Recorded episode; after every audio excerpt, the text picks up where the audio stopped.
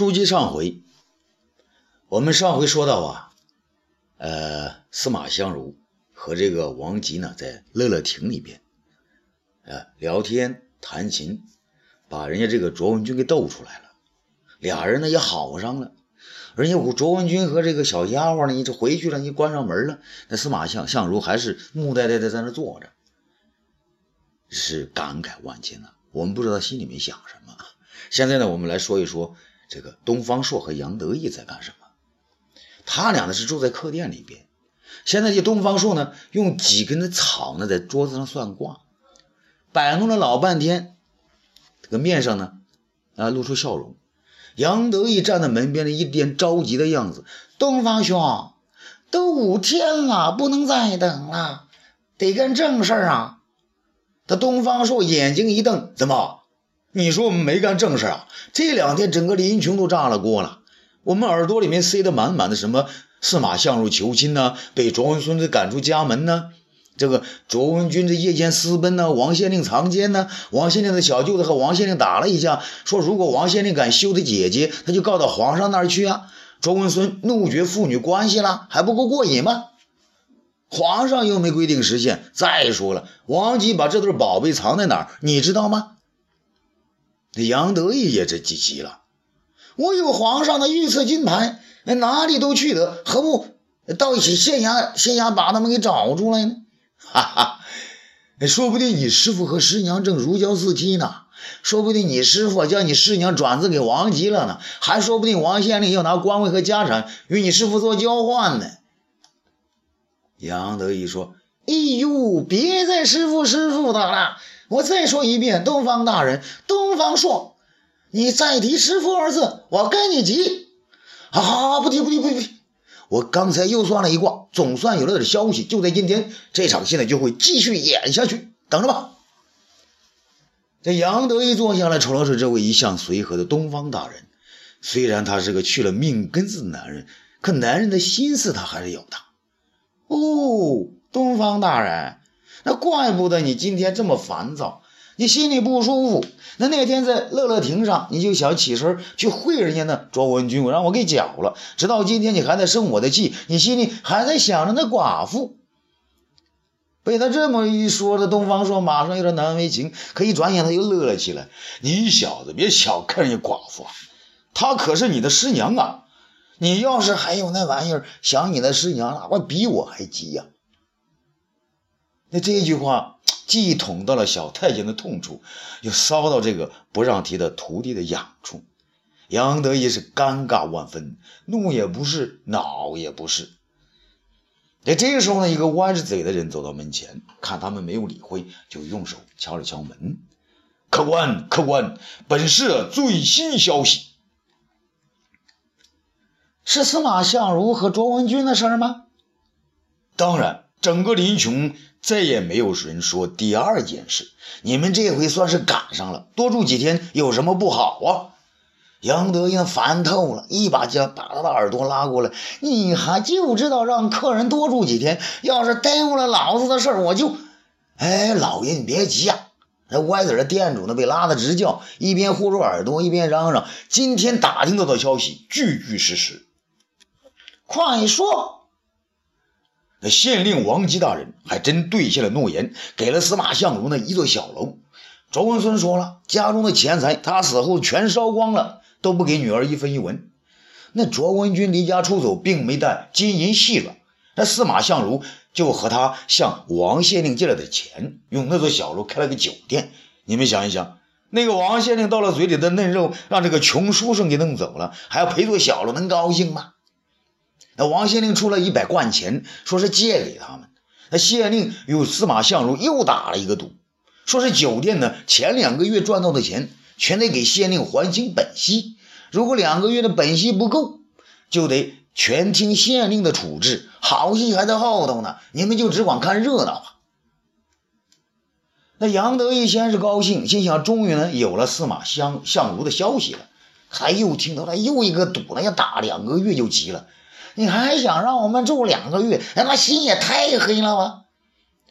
东方朔呢，听的是眉开眼笑。他不管杨得意怎么急，还是不紧不慢的问店主：“你知道那个酒楼在什么地方吗？他就在县衙大门左边不远的十字路口啊！好地方啊！对，还急什么？看看去，弄杯这个开张酒喝，尝尝大秦师和他的新人的手艺啊！说着，他拍了拍杨得意的肩膀。哦，对对对，那那我们这就走。这两个人呢，急忙穿过县衙门前的大街，早看到前面的挤满了黑黑的人头。说来也是，这临邛的人呐，爱看热闹的劲头比京城长安的市民一点都不差。那酒楼外边被他们是围得水泄不通，可是却没人进酒楼来喝酒，大家呢就是往里边瞅。瞧，要瞅瞅这大美人啊，卓文君是怎么当炉卖酒的，还要瞅瞅那秀才司马相如是怎么收账的。当然，更多的人呢是看笑话，看本县第一大财主。卓文孙的笑话，杨得意呢是拨开人群呢，边走边嚷：“看热闹的后边退退，给喝酒的闪凳。”哟吼！等了半晌，我真的有人上了酒瘾，酒店开张喽！那不知是谁叫了一声，众人大笑，呢一起起哄。哎，应该叫周文孙来看看，说不定他女儿比他还会赚钱啊！人群中又冒出来一句：“这王县令的也太抠门。”给这么个破楼子还大酒店呢？那东方朔抬起头来，果然看到二楼破落的牌匾上写着“文君大酒店”五个字。又一个男人笑着说：“那别看那阁楼小，两个人挤着暖和啊！”众人又都大笑起来。一个老太婆的声音说道：“周孙的老脸这回让丢尽了。”难怪一个子儿都不给。那个年轻一些的女人说：“哎，这么一个大美人跟上个穷酸卖酒，丢人哦。”那一边听着这些议论呢，东方朔那二人呢一边往里面挤，好容易挤到了酒店门前。只见这酒店里面呢只摆了三张桌子，每张桌子边上有几个长凳子。酒店内呢没有客人。这现在卓文君呢穿着几天前的那件布衣，头上扎了个蓝色布巾，一个人大大方方的坐在那酒炉前。那右边呢只有一一一坛子酒，旁边呢还有这个几坛的小菜。看到东方朔二人来到，他也有点意外，那忙忙忙连忙站起来道个万福：“女掌柜开业大吉呀！”东方朔笑着说：“哦，怪不得是个外地佬啊。”人群里一片讥笑，杨得意操着本地音的笑什么？他不喝酒，不许嚷嚷。老板娘，来份好酒，上点好菜。卓文君的，听人称他为老板娘的脸上不由得一红，然后呢，马上镇静下来。好，马上就好。客官请坐。卓文君端上几碟小菜，也又从这个酒坛子里面倒出这个两大碗酒，送到桌子上。他走到一边，对二人深深的鞠上一躬，说道：“贵客光临，闭店生辉。”东方朔手一挥：“有美人，这店才生辉呀！”那外边围观的人靠了进来，齐声：“哦！”那起哄呗。庄文俊被这句话和众人的哄笑声是弄得面红耳赤，他又停了一下，问：“客官不要耍笑，要什么热菜下酒吗？”东方朔答道：“酒再来一坛，热菜嘛，解你们掌柜的拿手的上。”周文君的点点头，对着楼上喊：“掌柜的，捡拿手的菜来上几碟。”那楼上传来一声：“好嘞！”马上就听到锅碗瓢勺的声音。东方朔和杨德印的相视相视一笑，二人将两大碗酒的是一饮而尽。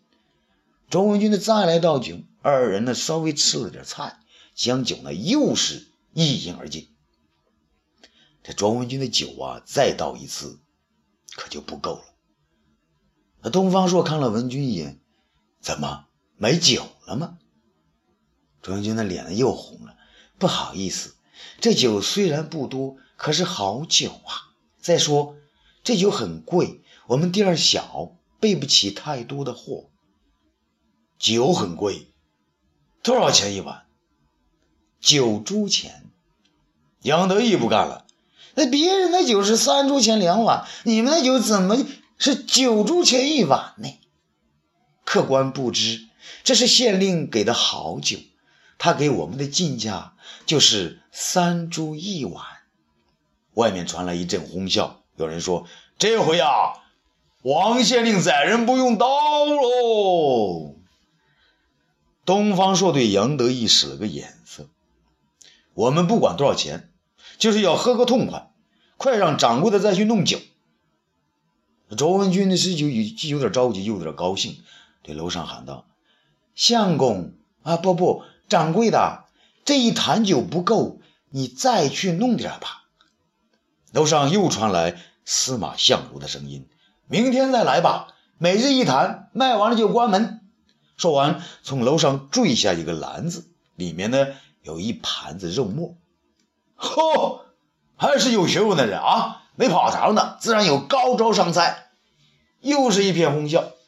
东方朔笑道：“酒都备不足，有钱也不会赚，看来生意够呛哦。”店外的人们又笑起来，有人喊道：“一天宰一回，也就告本了。”周文君都不好意思起来，他把菜放到桌上，说：“客官不要急，这菜可是掌柜的亲自做的，您尝尝。”东方朔与杨得意各品尝一口，马上都吐了出来。观看的人大笑，东方朔这是皱皱眉，瞅了杨得意一眼。这哪是菜呀？分明是狗食儿嘛！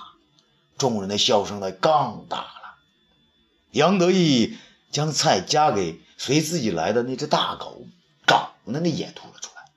众人笑的是前仰后。欲知后事如何，咱们下回接着说。